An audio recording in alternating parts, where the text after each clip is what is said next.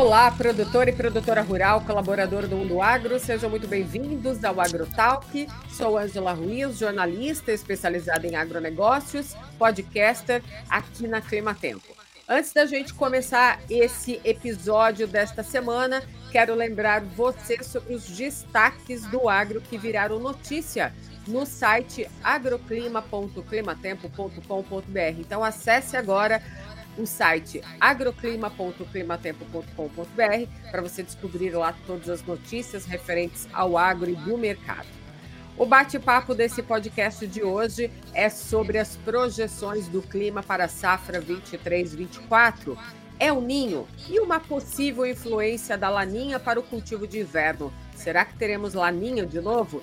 De volta ao podcast Agrotalk para tirar nossas dúvidas a meteorologista Nadiara Pereira, que esteve recentemente no Show Rural Copavel, ministrando uma palestra para muitos produtores que estavam apreensivos diante dos impactos já observados do clima nesta safra. Então, vamos tirar aqui as nossas dúvidas com a Nadiara, que está aqui de volta. Seja bem-vinda, Nadiara. Olá, Ângela. Olá a todos. Muito obrigada mais uma vez pelo convite. É sempre um prazer estar aqui com você, compartilhando informações aí das tendências climáticas e os impactos que isso pode acarretar né, no agro. Nadiara, recentemente, né, saiu a notícia aqui no site da Climatempo sobre as condições do El Ninho, né, desse El Ninho forte, mas que agora começa a ter uma tendência de enfraquecimento. Eu queria que você falasse um pouco para nós se a gente já está perto desse fim de El o que, que a gente pode esperar do tempo para os próximos meses com a influência deste fenômeno. Olha, Angela, as tendências aí de previsão oceânica começam a reforçar cada vez mais, sim, uma grande mudança de padrão prevista aí para os próximos meses. Mas vale chamar a atenção que ainda estamos, sim, com a El em vigência, um El de forte intensidade, um El ainda bem estabelecido. Então, ele segue ainda tendo suas influências, pelo menos até o início do outono. Esse El impactou muito a distribuição de chuvas e temperaturas aqui sobre o Brasil, especialmente na primavera. Desde a virada do ano, tivemos uma mudança de padrão na distribuição da chuva sobre o Brasil. Voltou a chover mais na metade norte, a chuva reduziu um pouco no centro-sul, mas isso é mais devido aos efeitos do Oceano Atlântico, de outras oscilações, do que em relação ao enfraquecimento do El. Muita gente já está perguntando se o El chegou ao fim, se já estamos em Laninha, porque há essa projeção futura e porque as condições de tempo começaram a mudar um pouco aqui no Brasil, mas ainda não está associado a mudanças no Oceano Pacífico, onde o El está em vigência. Essa mudança na distribuição de chuvas, né, esse alívio no, na metade norte do Brasil, onde a gente teve uma maior regularidade das chuvas desde a virada do ano e também o calor diminuiu um pouco, é mais associado ao Oceano Atlântico, que está bem aquecido na costa do Nordeste, costa do Espírito Santo, e isso tem intensificado os sistemas meteorológicos que chegam até essas áreas, e isso tem favorecido a organização da umidade sobre a metade norte do Brasil. Agora, voltando para o El Ninho, temos ainda um El Ninho bem estabelecido. Esse El Ninho ele chegou a ser classificado como um El Ninho muito forte. Quando a gente fala em intensidade do fenômeno El Ninho, é porque o desvio da temperatura da superfície do mar no Oceano Pacífico Central, bem no centro do oceano, atingiu ali um valor em torno de 2 graus, até superando 2 graus positivos. Então, quando chega esse limiar de do, igual a 2 graus ou maior que 2 graus de anomalia da temperatura da superfície do mar, a gente a considera um fenômeno muito intenso. E isso aconteceu nos últimos meses. Só que agora o El Niño começa a dar indícios sim de enfraquecimento. Ele já está com um limiar abaixo de 2 graus, mas ainda é um fenômeno de forte intensidade. Agora, olhando para o futuro, para as projeções, sim, as previsões começam a indicar que ele vai perder força rapidamente durante o outono, deve chegar ao fim já durante o período aí aí entre, entre março e maio e deveremos ter um breve período de neutralidade climática. A neutralidade climática deve atuar em grande parte do outono e depois as projeções começam a aumentar muito a probabilidade para a ocorrência de um fenômeno laninha. Então, a partir aí já do trimestre junho, julho e agosto, que é o trimestre de inverno aqui no hemisfério sul. Então, poderemos ter sim essa grande mudança, essa mudança rápida de padrão e a partir da metade do ano o retorno do laninha que possivelmente vai influenciar então a próxima safra, a safra 2024-2025 e também o final do inverno, né? Os cultivos de inverno também podem ser impactados por esse fenômeno. Ok, a gente vai falar mais um pouquinho de laninha é, mais adiante, mas eu queria falar um pouco ainda do que está acontecendo nessa safra, porque a gente sabe que tem muito produtor no campo fazendo a colheita da soja, e isso preocupa muito o produtor com relação até à quantidade de chuva esperada para os próximos dias. Então, o que, que a gente tem aí, que você tem, que você pode já trazer um spoiler para a gente, para março? Porque já que ainda a gente vai ter influência do El Ninho nesse mês de março, a gente começa a visualizar algumas áreas com mais ou com menos chuva, né? Até com relação a tempestades que possam ainda ocorrer em determinadas áreas brasileiras, e até podemos falar de ondas de calor ainda acontecendo em março. Eu queria que você trouxesse para a gente alguns spoilers, se isso ainda pode acontecer ao longo do mês de março. Sim, Angela, o principal efeito ainda do fenômeno El Ninho que está em vigência ainda é essa atmosfera mais aquecida. Então ainda há um risco sim para ondas de calor, principalmente março, abril, inclusive nas previsões mais estendidas, a gente vê altas temperaturas até o mês de maio sobre algumas áreas do centro-sul do Brasil, especialmente Mato Grosso do Sul, Paraná, São Paulo, ainda com risco daqueles veranicos, altas temperaturas no mês de maio. Então a atmosfera segue mais aquecida, com risco ainda de ondas de calor nesse final de verão, início do, do outono. E também um ponto muito importante: com a atmosfera mais aquecida, reduz o risco para frio extremo mais cedo neste ano. Então, por enquanto, a gente não vê sinal de ondas de frio mais intensas aí no início do inverno, final do outono, que é o período crítico para o milho segunda safra. A gente não observa sinais aí para ondas de frio extremas entre o final do outono e início do inverno. Então, pelo menos até junho, a gente não tem observado aí situação crítica para frio extremo no centro-sul do Brasil, nas principais áreas produtoras de milho segunda safra. Então, essa é uma das características que se mantém ainda com a El em vigência, uma atmosfera mais aquecida. E quanto ao impacto nas chuvas, apesar de ter ocorrido essa mudança de padrão desde a virada do ano, com chuvas mais concentradas sobre a metade norte do Brasil, a tendência é que no outono as chuvas retornem um pouco mais para o sul. Vai voltar a chover forte em alguns momentos no Rio Grande do Sul. Se espera um retorno dessas chuvas acima da média, inclusive já a partir do mês de março. Áreas que vão continuar ainda com muita irregularidade são áreas entre Paraná, Mato Grosso do Sul e São Paulo. Então são áreas que ainda vão sentir um pouco aí, principalmente para a fase final aí, para esse final de ciclo da, da soja e também para a fase inicial do milho segunda safra. E nas áreas mais ao norte, março ainda deve ter bastante chuva, principalmente Matopiba com sinal de chuvas acima da média e algumas áreas também entre Mato Grosso, Goiás e áreas mais ao norte de Minas. Então, o padrão ainda até pelo menos meados de março segue muito parecido com o mês de janeiro e fevereiro, mais chuvoso do que o normal sobre a metade norte do Brasil. E isso pode impactar a colheita da soja nas principais principais áreas produtoras aí do centro e norte do Brasil. Mas no decorrer do outono a gente volta a observar alguns reflexos do fenômeno El Ninho, então a tendência é que a umidade recue um pouco mais para o extremo sul do Brasil e a gente vai começar a observar uma redução das chuvas aí no interior do Brasil, que já é normal para a época do ano, mas deve se acentuar um pouco mais aí a partir da metade do outono, pensando principalmente na segunda quinzena de abril e no mês de maio. Com relação assim a tempestades na diária desse ponto de vista, né? Porque isso também preocupa o produtor rural com a possibilidade daquelas tempestades muito fortes em algumas regiões. Ontem mesmo eu estava conversando com uma produtora de maçã né, da região catarinense, e ela me disse que as tempestades que ocorreram na região serrana de Santa Catarina, elas vieram acompanhadas de granizo e acabou influenciando até na, no calibre das maçãs que estavam se formando, muitas delas até caíram no chão e prejudicaram um pouco essa safra. Então, essas tempestades, até concorrência de granizo, podem ser observadas em alguns polos produtores ainda no mês de março? Sim, Ângela, a gente tem uma expectativa aí de retorno da umidade um pouco mais para o sul da América do Sul, então tem sinal de retorno das chuvas acima da média para algumas áreas, especialmente do Rio Grande do Sul.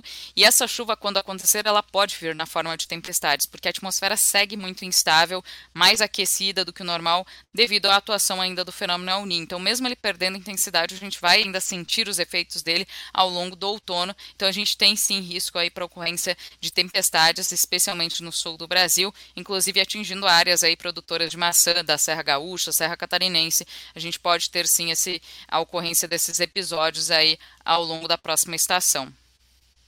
Certo. Então, o que a gente viu até aqui, que a gente ainda está com essa classificação de El Ninho ainda forte, mas esse fenômeno tende a se enfraquecer nos próximos meses, e aí depois a gente entra num período de neutralidade e vamos falar agora então da laninha, né? Porque a próxima, esse próximo cultivo de inverno, né? Vai ter a influência, tudo indica, né? Que vamos ter a influência desse fenômeno durante o cultivo de inverno. Fala um pouco para a gente como que estão essas projeções, traz mais spoilers para a gente aí. Será que essa laninha vem de novo aí para colocar o final do ano ainda sobre o efeito desse fenômeno laninha?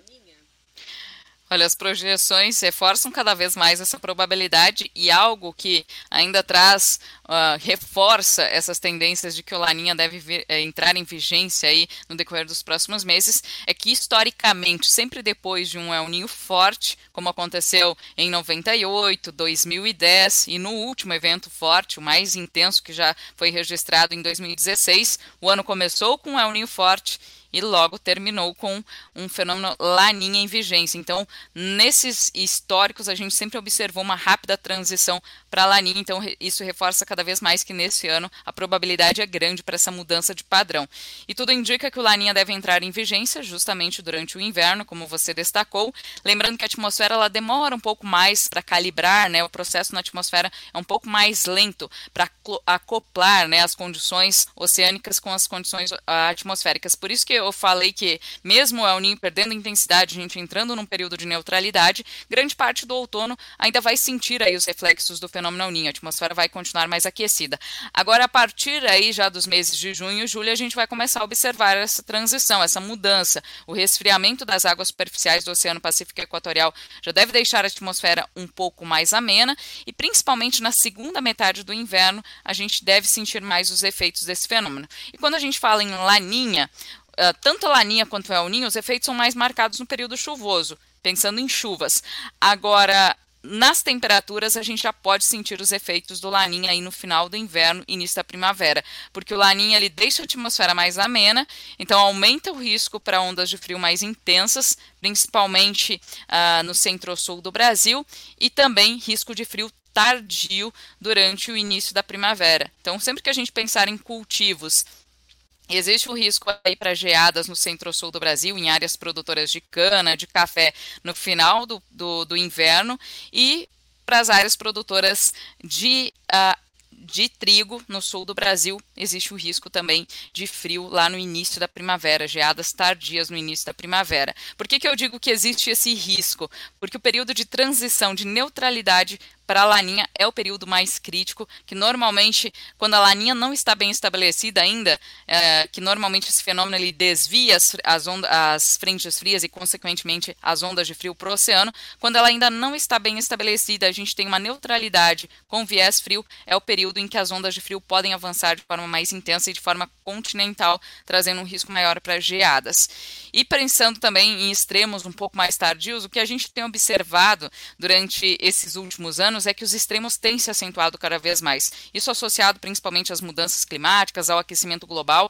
Então, tanto os extremos quentes quanto os extremos frios, extremos secos, extremos chuvosos têm se tornado mais intensos. Então, é por isso que a gente tem que ficar de olho, tem que ficar aí a monitorando, porque existe sim esse risco de a gente ter ondas de frio um pouco mais intensas aí no final do inverno, se o, El, se o Laninha entrar em vigência já no início da estação.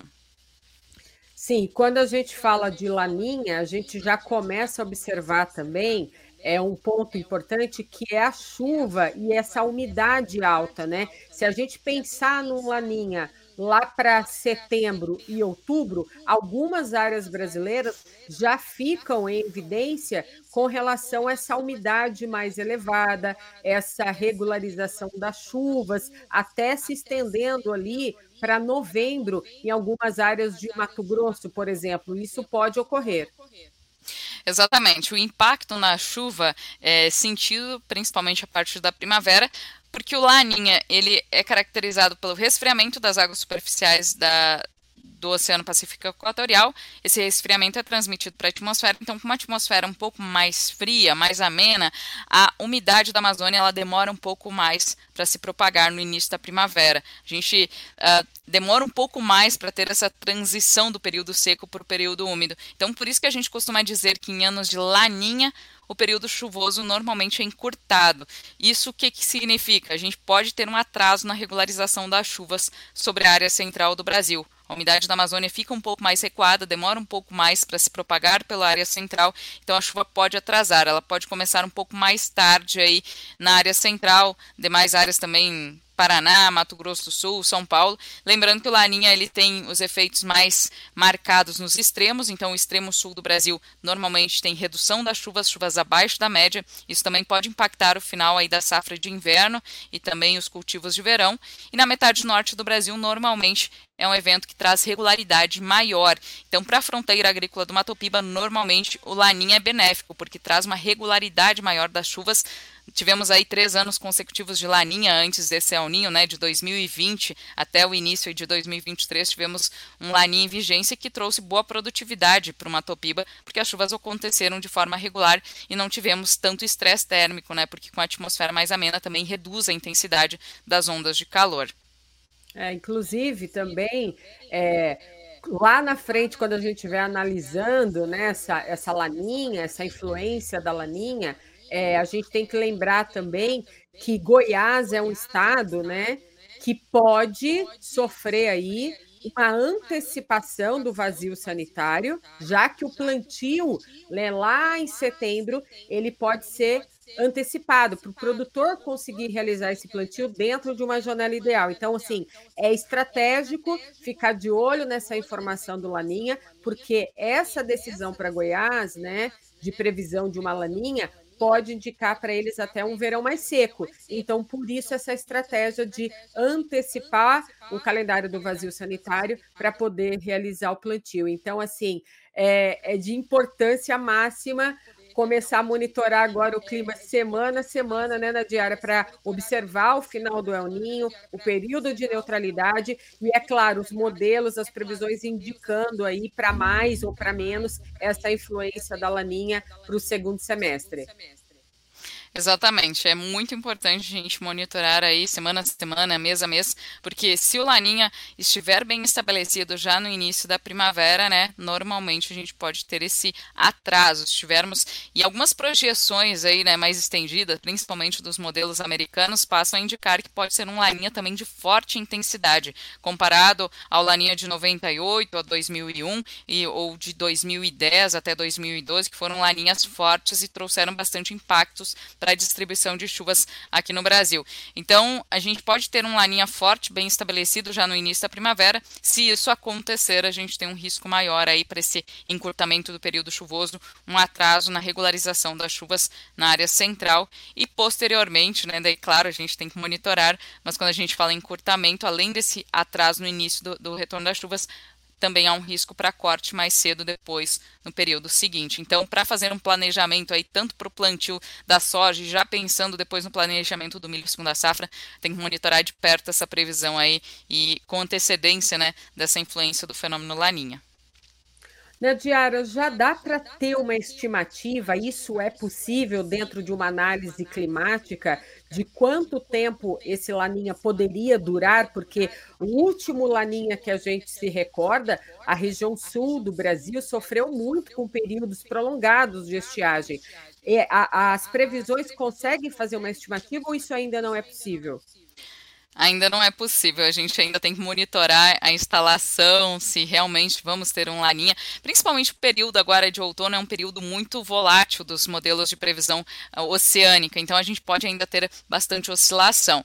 Mas a partir do momento que o laninha se estabelecer, a gente consegue projetar um pouco mais a intensidade e aí acompanhar um pouco mais a duração. Mas o que a gente tem observado, olhando para histórico, é que os fenômenos laninhas têm sido mais duradouros em relação aos fenômenos El Ninho, enquanto os fenômenos El Ninhos têm atingido picos mais extremos.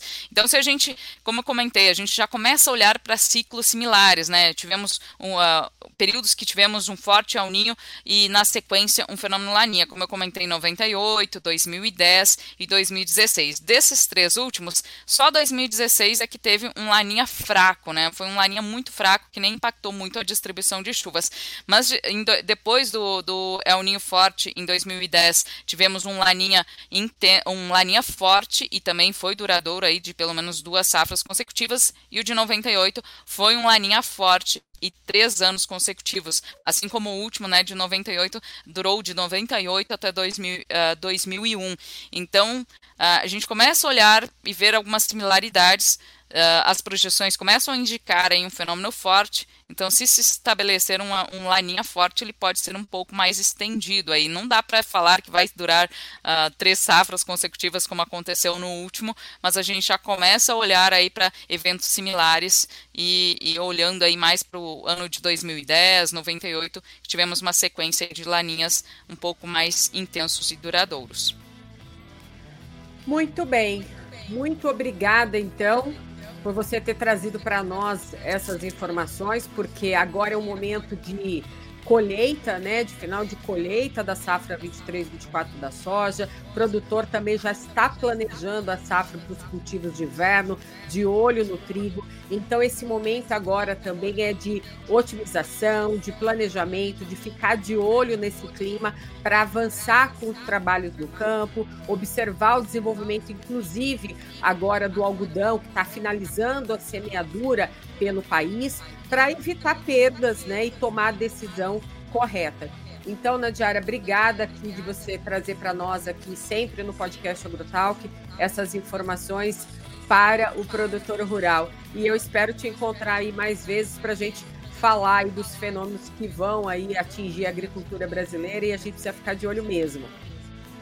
Com certeza, Angela, conte comigo, porque estamos num momento bem de transição mesmo. Então, agora toda hora, qualquer atualização de modelos de previsão do tempo que sair, a gente fica de olho, fica atento aí, porque uh, com, uh, com, certeza vão trazer aí mudanças bem significativas e a gente vai trazendo essas atualizações aqui para você. Tá joia, Nadiara. Obrigada e um excelente trabalho para você hoje e até a próxima. Obrigada, até mais.